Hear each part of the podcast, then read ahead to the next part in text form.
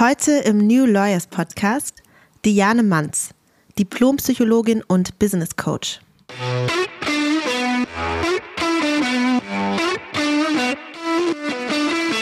Bei den Juristinnen und Juristen ist es ja so, es gibt keinen Studiengang, in dem so viel Geld gemacht wird mit der Angst davor, dass man die Examen nicht schafft.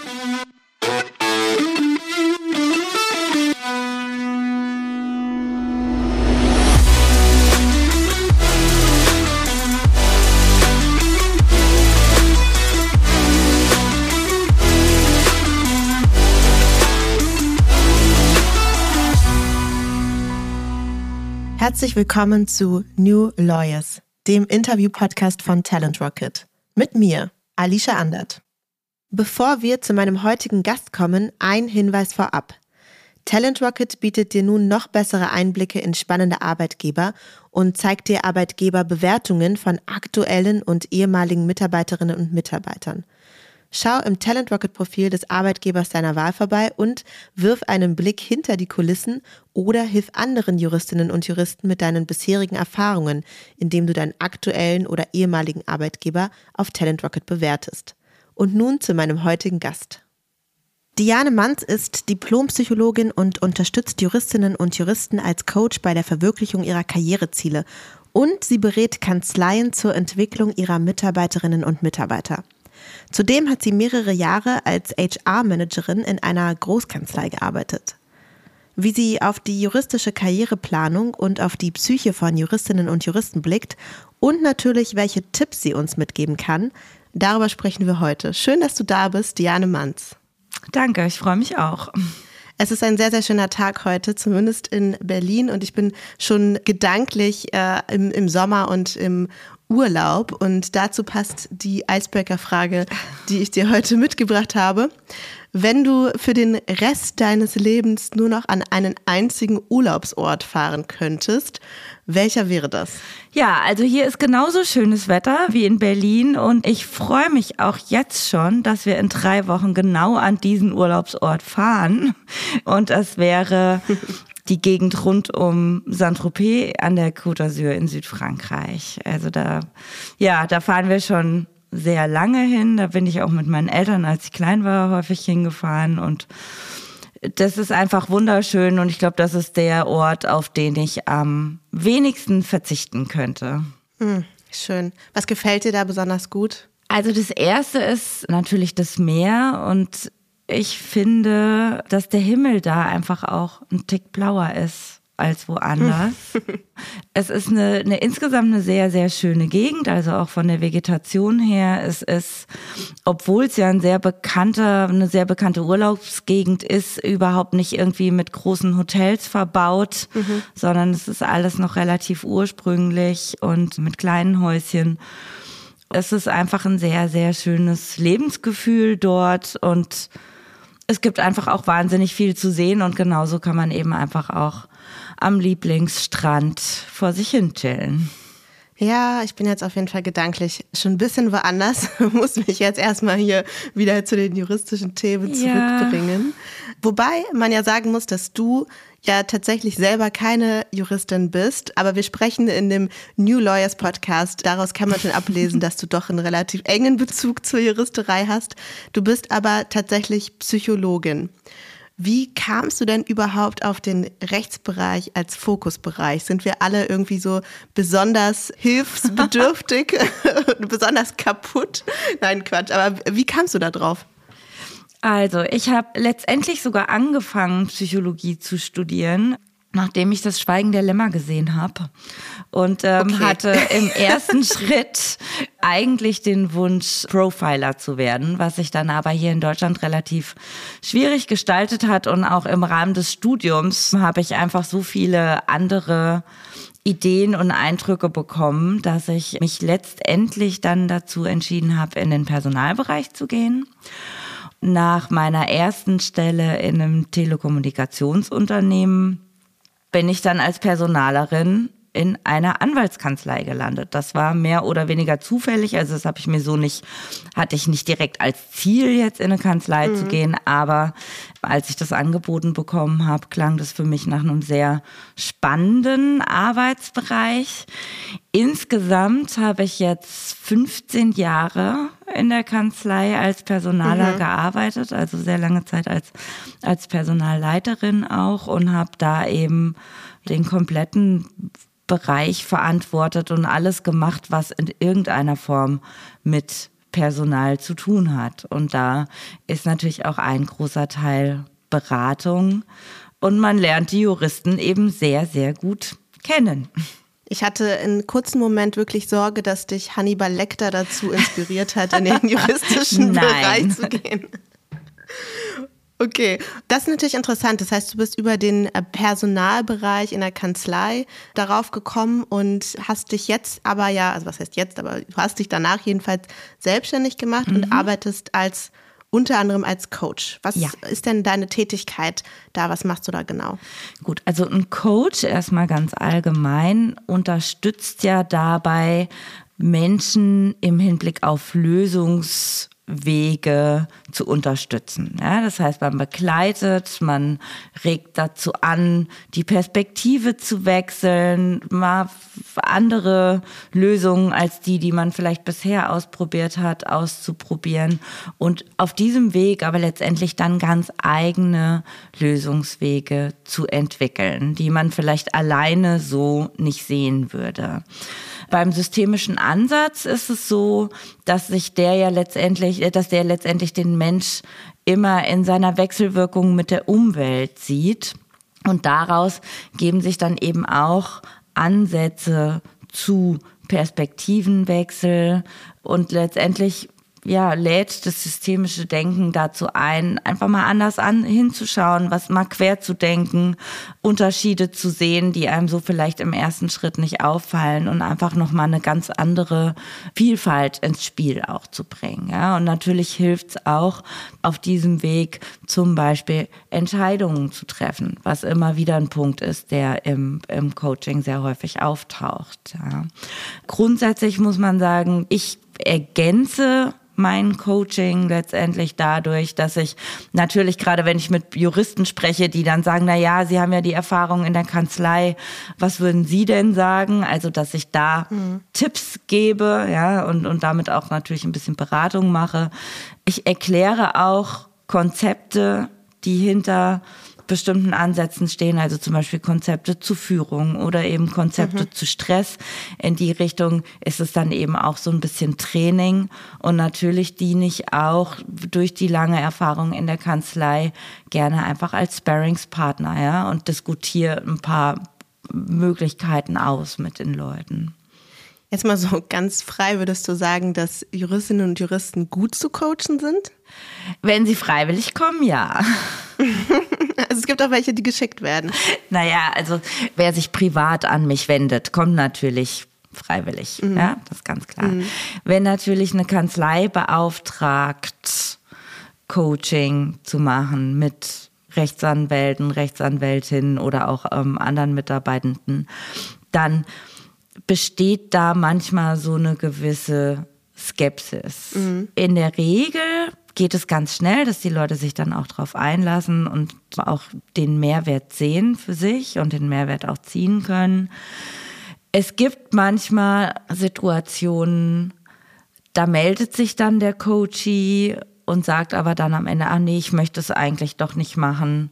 Und da ist es dann auch gut so. Mhm. Weil jemand, der, der nicht wirklich will, dem kann ich auch nicht gut helfen. Und ich glaube, da würde ich nicht unbedingt sagen, dass die Juristen sich unbedingt von anderen unterscheiden. Okay, das ist schon mal ein bisschen beruhigend. Wir müssen unbedingt auch noch später auf das Psychogramm von Juristinnen und Juristen eingehen, wo du ja wirklich sehr, sehr ähm, vertiefte Einblicke hast. Mich würde vorab noch interessieren, bei welchen Herausforderungen unterstützt du denn so? Was sind so typische Felder, in denen du dann tätig wirst? Also ein Punkt, der ganz, ganz häufig kommt, ist, dass Menschen kommen, die sagen, ich habe das Gefühl, ich bin hier, wo ich bin, nicht mehr glücklich. Ich möchte mich gerne verändern. Ich weiß aber nicht so richtig, wohin. Mhm. Ja, das heißt dann, das ist dann so die, die Kernfrage, jetzt zum Beispiel, wenn ich in einer Großkanzlei bin, will ich hier bleiben und versuchen, hier Karriere zu machen? Was müsste ich dafür ändern? Will ich in eine andere Kanzlei gehen und da einfach genauso versuchen, wie ich es jetzt hier auch gemacht habe? Oder will ich vielleicht in-house gehen, ja, also raus aus dem Kanzleibereich. Und das geht natürlich genauso andersrum. Und es kommt dann auch manchmal noch die dritte Frage, will ich vielleicht was ganz anderes machen? Mhm. Also will ich vielleicht sogar gar nicht mehr als Rechtsanwalt arbeiten. Wobei, sage ich mal, das häufigste eigentlich ist, dass gewechselt werden soll in einen anderen Bereich und Schwerpunkt mit der Frage, bleibt es bei Kanzlei oder gehe ich in-house, weil das natürlich einfach ganz viele Grundbedingungen verändert. Und wie hilfst du denn eigentlich in so einer Situation? Also wie kann man sich das systemische Coaching da jetzt vorstellen, wenn ich jetzt zu dir komme und sage, ich weiß irgendwie nicht mehr, ob ich meinen Job noch so ausüben mhm. möchte? Also was wir im ersten Schritt machen, ist einfach mal genau hingucken, was denn gerade da ist. Mhm. Also zum Beispiel, wenn jetzt jemand kommt, sagt, ich bin da nicht mehr glücklich, ich möchte gern was anderes machen, dann schauen wir uns natürlich erstmal an, was ist denn genau das, was da jetzt gerade nicht passt und was ist denn eigentlich das, was man sich wünscht. Wie sieht denn ein Idealzustand aus? Was, warum habe ich Jura studiert? Warum wollte ich Rechtsanwalt oder Rechtsanwältin werden? Was mhm. habe ich mir vorgestellt? Was habe ich mir vorgestellt, als ich, bleiben wir einfach mal bei Kanzlei, ja, habe ich mir vorgestellt, als ich den Arbeitsvertrag in der Kanzlei unterschrieben habe. Mhm. Was hat man mir gesagt, was ich mache und was mache ich jetzt? Ist das das Gleiche? Und was, was gefällt mir an der Arbeit mhm. und was gefällt mir nicht?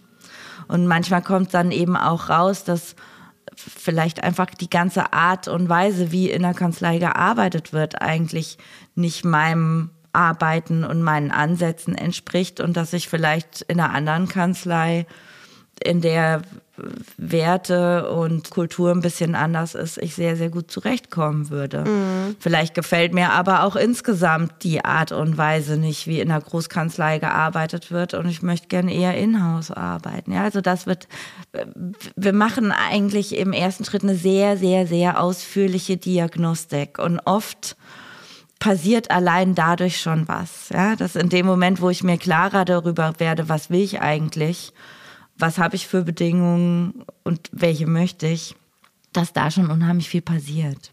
Ja, total. Das kann ich mir sehr gut vorstellen. Das kennt man ja auch selbst von, von sich, wenn man so einer Unzufriedenheit mal so ein bisschen auf den Grund geht und reflektiert darüber und dann eigentlich schon ganz schnell feststellt, ah, okay, das ist mhm. es vielleicht, was mich stört. Mhm. Würdest du sagen, dass es häufig eher das Umfeld ist als die Tätigkeit? Also zum Beispiel, dass es jetzt gar nicht darum geht, dass ich nicht mehr im Datenschutz arbeiten möchte, sondern dass es eher die Kultur ist oder die Art zu arbeiten? Oder ist das so ausgeglichen? Das ist sehr unterschiedlich. Also es gibt durchaus Leute, die kommen und sagen, man hat mir einfach da was anderes versprochen. Mhm. Ich finde aber, also da ist es dann eher, da ist dann nicht so die Frage im Coaching, was will ich denn wirklich, sondern wie schaffe ich denn den Absprung und wie mhm. finde ich dann jetzt wirklich das, was ich haben will. Ja. Es ist natürlich schon auch so, dass gerade bei Frauen auch so Großkanzleikultur mit größeren Schwierigkeiten für Frauen im Weg auf die Partnerschaft. Warum? Naja, es ist ja grundsätzlich so, also es fangen 50 Prozent Neueinsteiger, also Berufseinsteiger, die weiblich sind, an und in der Partnerschaft enden naja, wenn es gut läuft, irgendwas um die 15 Prozent. Hast du da eine Sicht drauf, woran das liegt? Naja, es ist grundsätzlich einfach das Thema mit Vereinbarkeit. Mhm. Ja, also, dass eben häufig Frauen auf dem Weg äh, schwanger werden und es dann schwieriger ist, zum Beispiel aus der Teilzeit raus auch in die Partnerschaft zu gehen. Es liegt da aber auch letztendlich strukturell daran, dass das viel vorweggenommen wird. Also Beispiel, eine Frau, die, die zurückkommt und ein Kind hat, wird vielleicht gar nicht mehr gefragt, ob sie an einem Projekt teilnimmt, wo es nötig ist, dass man zum Beispiel mehrere Tage unterwegs ist und nicht zu Hause mhm. ist, ja, also mhm. auch woanders übernachtet. Nur weil ich Frau bin und Kind habe, heißt das ja noch nicht, dass ich nicht in der Lage bin, irgendwo anders zu übernachten und vielleicht meine Kinderbetreuung auch mal anders zu organisieren. Zum Beispiel über den Vater? Ja, zum Beispiel. ähm, und da wird halt oft vorweggenommen, dass man eben nicht mehr so einsatzfähig ist. Da wird auch oft vorweggenommen, dass man unflexibel ist, ohne dass das ja wirklich diskutiert wird auch so. Ja, also ich erlebe es mhm. ganz oft, dass Rechtsanwältinnen und die zuständigen Partner oder auch Partnerinnen gar nicht wirklich drüber sprechen, wie das denn aussehen soll, wenn man nach der Elternzeit zurückkommt, ja, oder die auch, wenn man dann zurückkommt, gar nicht abklären, wozu bin ich bereit, was kann ich leisten, was kann ich nicht leisten, wo will ich noch hin. Mhm. Und dass dadurch einfach auch, ja, traurigerweise ganz viele Möglichkeiten verloren gehen.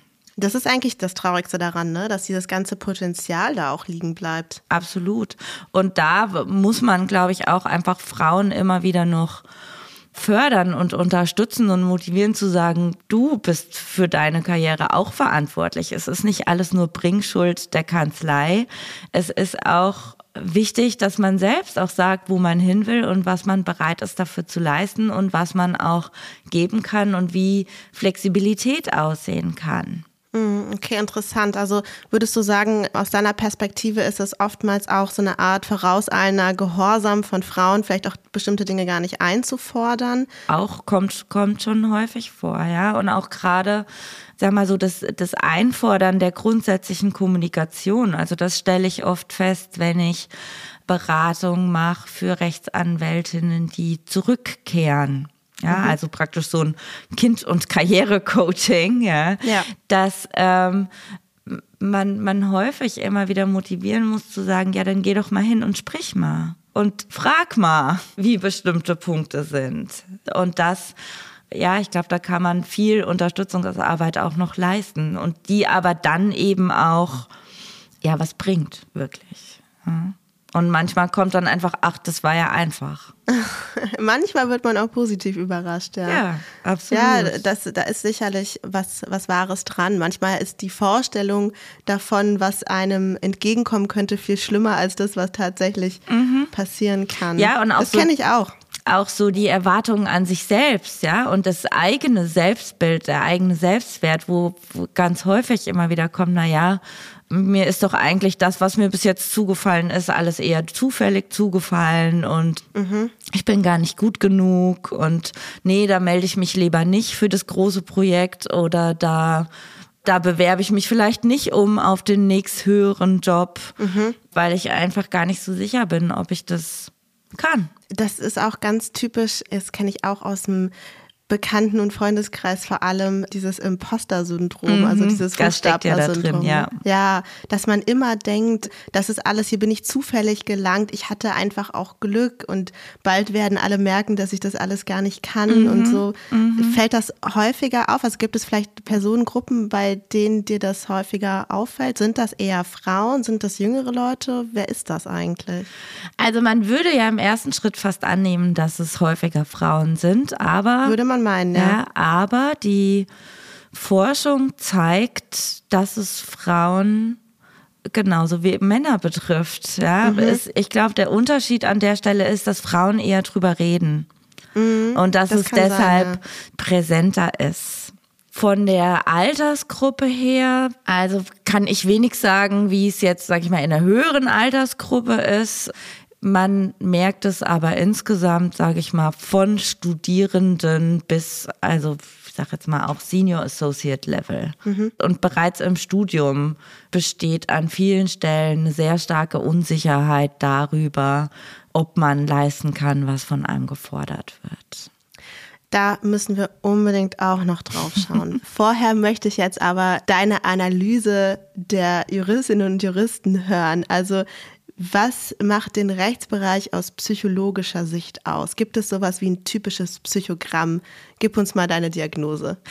Also Psychogramm klingt ja immer gleich so böse, ja. Und ich, Findest du? Ja, also zumindest so, dass man in bestimmte Schubladen gesteckt wird, Mhm. ja, oder also dass einfach, dass es so ein fertiges Bild irgendwie kreiert wird, von dem man dann nicht mehr runterkommt, ja. Das ist natürlich auch so ein Vorurteil, was was einem als Psycho immer sehr gerne ähm, entgegengebracht wird, ja, dass man eben irgendwie Menschen in Schubladen steckt und da das versuche ich hoffentlich erfolgreich eigentlich eben nicht zu machen.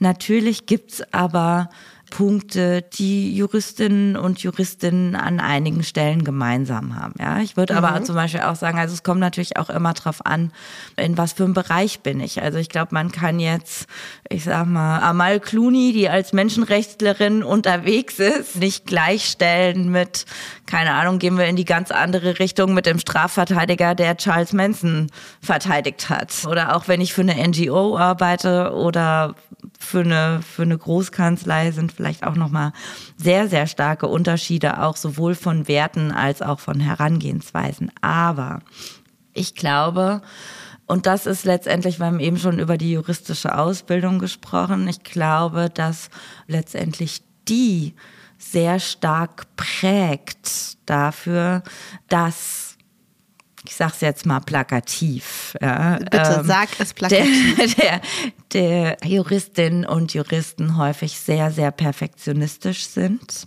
sehr starke Einzelkämpfer, Menschen mit einem sehr, sehr hohen Anspruch an sich selbst und auch an andere, was wieder eng mit dem Perfektionismus auch zusammenhängt.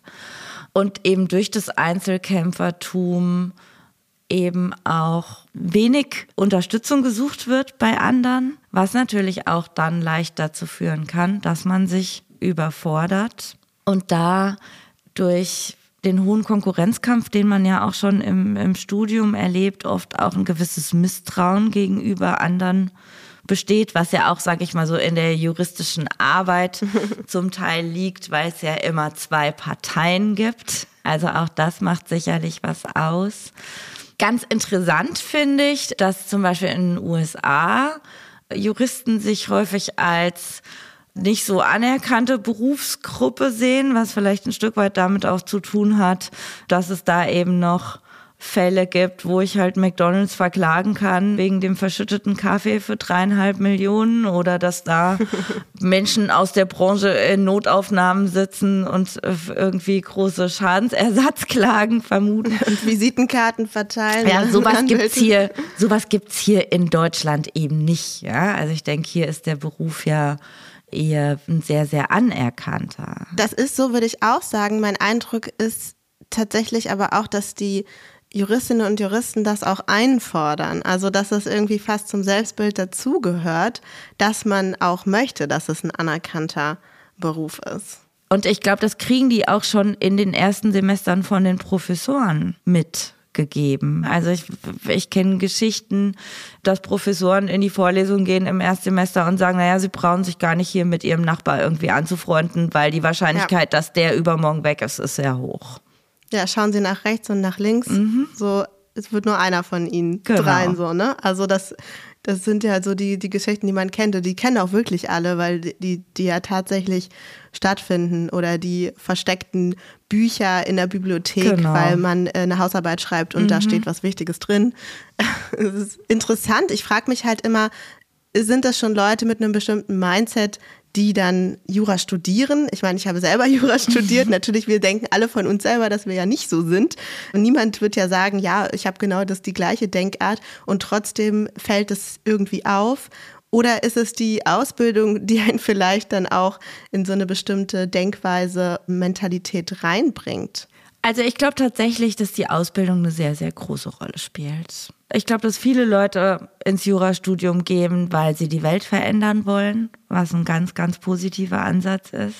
Ja. Ja, ne? Ich meine, klar, gehen sicherlich auch welche rein und sagen, ja, ich will Anwalt in einer Großkanzlei werden oder keine Ahnung, ich habe bestimmte Vorbilder und will Menschenrechte verteidigen oder was auch immer. Also da gibt's, ich glaube, es gibt ganz, ganz viele Vorbilder, die da auch draußen sind, wegen denen man das vielleicht macht, ja, und dass der Ansatz grundsätzlich nicht der ist, ich gehe jetzt da rein und ja, versprühe Konkurrenzkampf und ähm, mach Druck den anderen noch und freue mich drauf, dass mir großer Druck gemacht wird. Also ich glaube nicht, dass das so ein Mindset ist, mit dem man da reingeht. Und ich glaube tatsächlich, dass die Ausbildung in der Art und Weise, wie sie von Anfang an gestrickt ist, da eine sehr, sehr große Rolle spielt. Ja, es ist einfach insgesamt, der Druck ist sehr hoch, der Stoff ist dicht und enorm, also eigentlich mhm. unbezwingbar. Zumindest wird es so dargestellt von Anfang an. So fühlt es sich an, ja. Und es gibt ja auch, also ich sag mal, jetzt als Psychologe kann ich das so sagen, das war ein ganz anderer Studiengang, wo, wo auch, glaube ich, ganz anders herangegangen wird von den Studierenden. Aber bei den Juristinnen und Juristen ist es ja so, es gibt keinen Studiengang, in dem so viel Geld gemacht wird mit der Angst davor, dass man die Examen nicht schafft. Also ich kenne keinen Studiengang, wo so viele Leute zu Repetitorien gehen, ja. weil sie Angst haben, sie schaffen es alleine nicht. Und dann zum Teil da sogar wieder noch scheckig gemacht werden, ja, und, und noch mehr Druck bekommen, dadurch, dass ihnen vermittelt wird, wie groß der Stoff ist und was man ja noch alles irgendwie gelesen haben müsste und wie man es ja verstanden haben muss. Und das ist sehr, sehr anspruchsvoll und wird auch natürlich so dargestellt. Und das letztendlich, ja, nur die Harten kommen in den Garten. Also wenn man das schafft, muss man sich halt auch richtig durchbeißen. Und wer schwach ist, schafft's nicht. Und wenn man es dann geschafft hat, dann gehört man zu der Elite. Genau, hm. genau. Ja, und eben dadurch, dass Schwäche natürlich da drin überhaupt nicht gut ankommt, und das ist ein weiterer Punkt, wird natürlich wenig über Stress, Angst und Druck gesprochen. Mhm. Und das macht es noch zusätzlich schwer. Mhm. Also ich denke, wenn man darüber mehr sprechen würde und wenn die Leute sich auch mehr austauschen würden darüber, wie es ihnen damit geht, würde schon ein Stressfaktor verschwinden. Mhm. Nämlich das Gefühl, damit allein zu sein ja, ich fühle mich total angesprochen. Also ich denke mir jetzt auch so rückblickend, auch wenn ich jetzt auf das Studium blicke oder auch auf alle Leute, die ich auch kenne, die da durchgegangen sind und so. Es, es gibt wirklich, glaube ich, kaum ein Studium, über das sich so viele Leute so einig sind, dass es mhm. eigentlich reformiert werden müsste und dass es ja. auch niemanden gibt, vielleicht irgendwie so ein, zwei Professoren, die mit 15 Punkten selber aus dem Examen rausgegangen sind oder so, aber eigentlich niemanden gibt, der sagt, ja, das war ein super Studium, das hat eigentlich Spaß gemacht, so, ne? Also die meisten, mhm. die ich kenne, also ich persönlich kenne wirklich niemanden, der was anderes sagt, sagen halt, das war stressig. Das war einfach wirklich richtig, richtig stressig. Und ich kenne Leute, die halt nach 20 Jahren im Beruf sagen, sie träumen manchmal nachts noch vom Examen. Die kenne ich auch, in der Tat, ja. Die kenne ich auch. Also es ist wirklich, es, die wenigsten blicken mit Freude auf ihr Studium zurück. Mhm. Also das ist schon, das ist traurig auch. Und es ist wirklich, es ist ein insgesamt zusätzlicher Stressfaktor, weil ich in dem Moment, wo ich mich nicht wohlfühle, auch gar nicht so gut lernen kann. Du hast ja tatsächlich auch Stressmanagement mhm. als einen deiner Schwerpunkte. Kannst du da mal ein bisschen mehr zu erzählen? Also mal angefangen damit, was ist denn aus deiner Sicht Stress und was kann man da mit einem guten Stressmanagement mhm. vielleicht verbessern und was ist überhaupt Stressmanagement? Also Stress ist ja ein sehr, sehr inflationäres Wort mittlerweile, ja. Das stimmt, Stress ähm, hat man immer, ne? Genau, und es ist ja auch total schick, Stress zu haben auf der einen Seite. Mhm. Letztendlich sehe ich Stress als das Gefühl, mit einer Herausforderung nicht zurechtzukommen, sprich eine Herausforderung nicht bewältigen zu können. Ja, in dem Moment, wo ich was machen soll, von dem ich das Gefühl habe, ich schaffe das nicht, löst das Stress aus. Ja? So mhm. praktisch wie mhm. ich als kleiner Mann vor dem Mammut stehe und im ersten Moment denke, oh mein Gott, was soll ich denn jetzt machen? Ja, schaffe ich nicht mhm. so.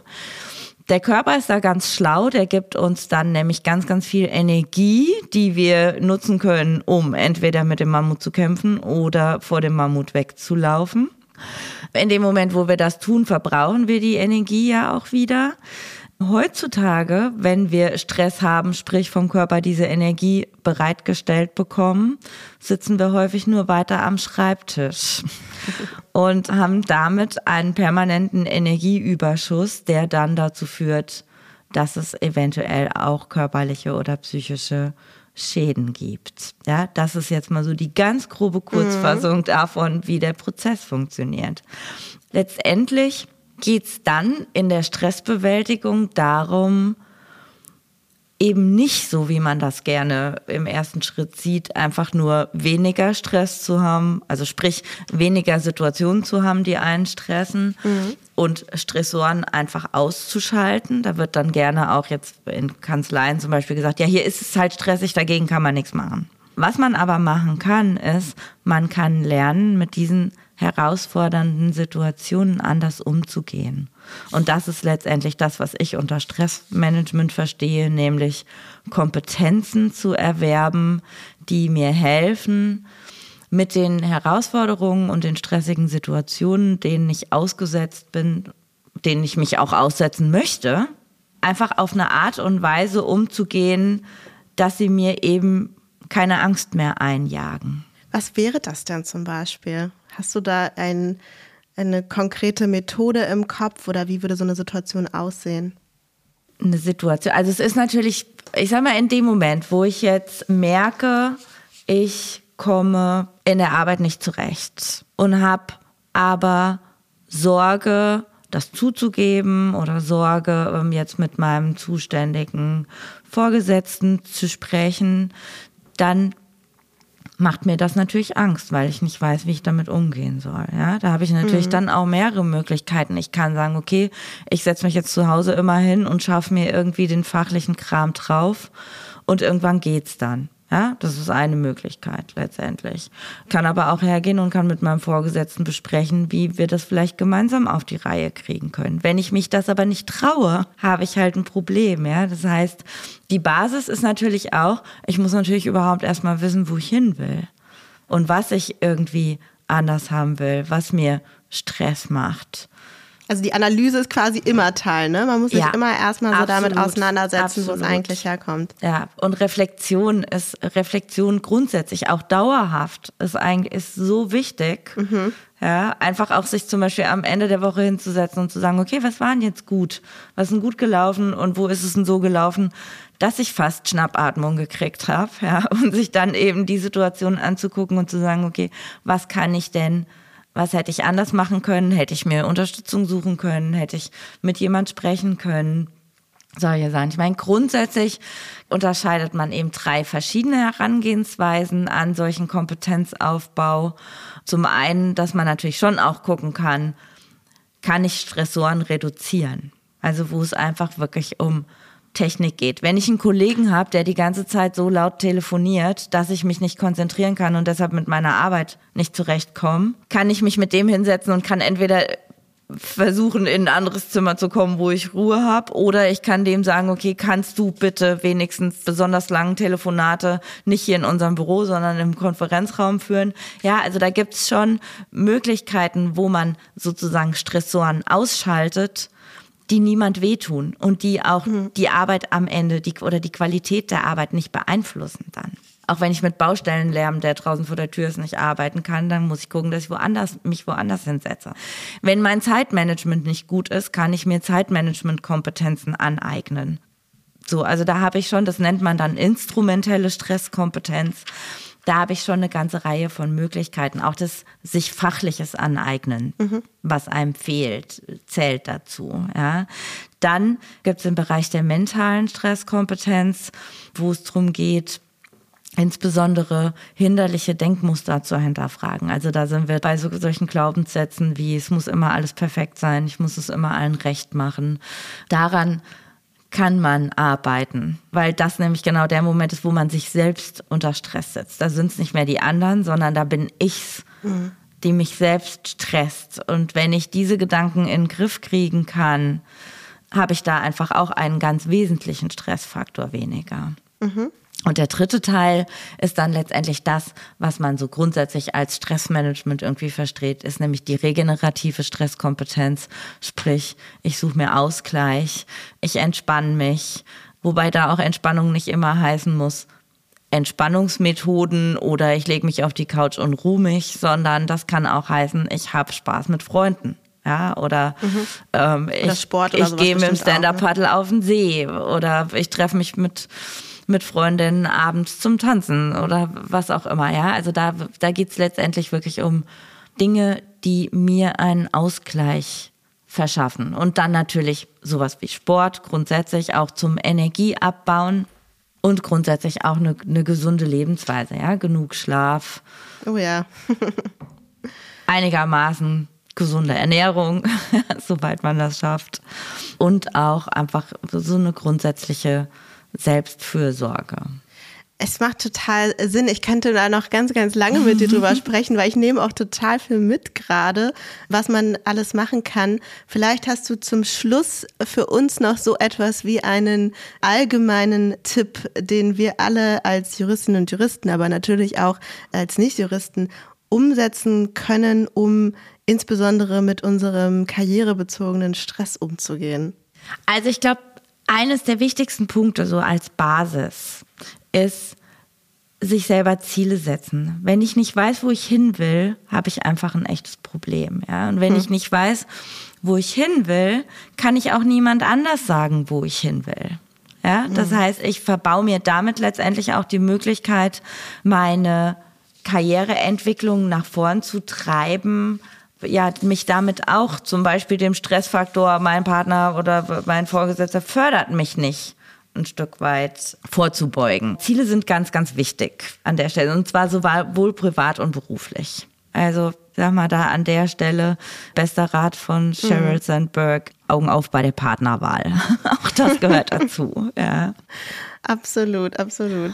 Dann eben im zweiten Schritt darüber reden und zwar sowohl darüber, was man gerne möchte, als auch darüber, was gerade schief läuft. Ja, weil wenn ich nicht drüber spreche, finde ich auch keine Lösungsmöglichkeit. Ja, und weglaufen ist halt nicht immer die beste Lösung. Oder einfach Job wechseln. Damit verbunden eben auch hinder eigene hinderliche Denkmuster hinterfragen. Wenn ich jemand bin, der es immer allen recht machen will und zu allem äh, Ja sage, mir einen Tisch voll lade, keine Zeit mehr habe, dann ist es klar, dass mich das wahnsinnig stresst. Und je mehr ich daran, je besser ich daran arbeite, je, je mehr ich das durch förderliche Denkmuster, wie ich darf auch mal Nein sagen oder ich muss auch nicht immer allen gefallen, ersetzen kann, umso mehr Möglichkeiten werde ich auch haben, umso besser kann ich auch für mich selbst sorgen und umso besser kann ich die Dinge vorantreiben, die wirklich wichtig sind. Als letzten wichtigen Punkt auch wirklich als, als Grundlage ist Selbstfürsorge eine hohe Priorität geben. Weil wer soll sich um mich kümmern, wenn nicht ich? je besser es mir geht, je, je besser meine, meine Leistungsfähigkeit ist und je höher meine Lebensqualität ist, umso besser kann ich auch wirklich das machen, was ich gerne machen möchte. Ja, also umso, umso stärker kann ich mein Potenzial ausschöpfen. Ich nehme sehr, sehr viel mit. Ich habe direkt das Bedürfnis, ähm, mir was Gesundes zu kochen, ein Smoothie zu machen und meine Handeln auszupacken und ein bisschen Selbstfürsorge zu betreiben. Ich bedanke mich vielmals bei dir für dieses super spannende Gespräch, für die Einblicke aus psychologischer Sicht, die kleine Therapiestunde, die ganzen Tipps. War total schön, dass du da warst. Vielen Dank. Diane Manz. Ja, danke. Hat mich sehr gefreut. Das war Diane Manz. Wenn dir der Podcast gefällt, dann hinterlass eine Bewertung auf Spotify oder Apple Podcasts. Es dauert nur zwei Sekunden und hilft enorm, um noch mehr Juristinnen und Juristen auf ihn aufmerksam zu machen. Du möchtest bestimmte Gäste hören oder möchtest Feedback geben? Dann melde dich gerne oder folg dem Link, den ich euch in den Shownotes verlinkt habe.